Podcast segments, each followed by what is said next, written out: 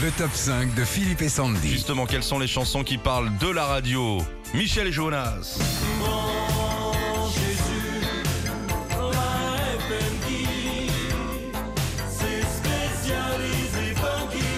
Sortie en 85, cette chanson très funky parle de la FM qui à l'époque euh, passe euh, pas mal de funk. Elle a été écrite et composée par euh, Michel lui-même, accompagné de son complice de toujours, Jean-Yves D'Angelo. Il le suit encore notamment dans sa tournée avec son quartet composé de Manu Katché à la batterie. Top 5 des chansons qui parlent de la radio Queen. En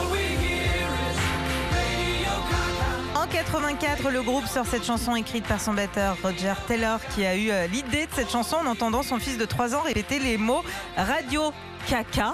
Et c'est euh, à cette même époque qu'une grande manifestation est organisée à Paris. Il y a à l'époque 300 000 jeunes qui descendent dans la rue pour sauver la radio jeune du moment, Énergie. Bien sûr, oh là là, tout le monde étant dans la rue. Radio Pirate, ça c'est le grand orchestre du Splendide.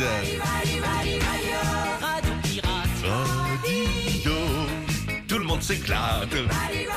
Des années 60 jusqu'au début des années 80, la mode est aux radios pirates. Elles émettaient euh, même parfois depuis les bateaux dans les eaux internationales pour être peinardes.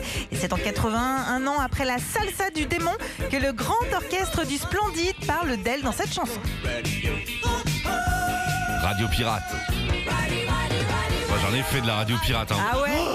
J'avais une antenne sur le pavillon chez mon père.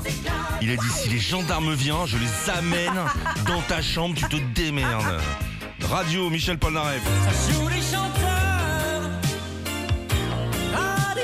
En 81, Michel Polnareff rend lui aussi hommage à notre métier.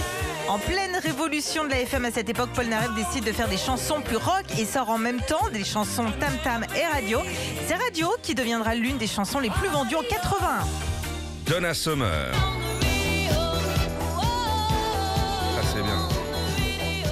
C'est pour la bande originale du film Foxy, ou en français Ça plane les filles avec Jodie Foster que Giorgio Moroder compose et produit On the Radio.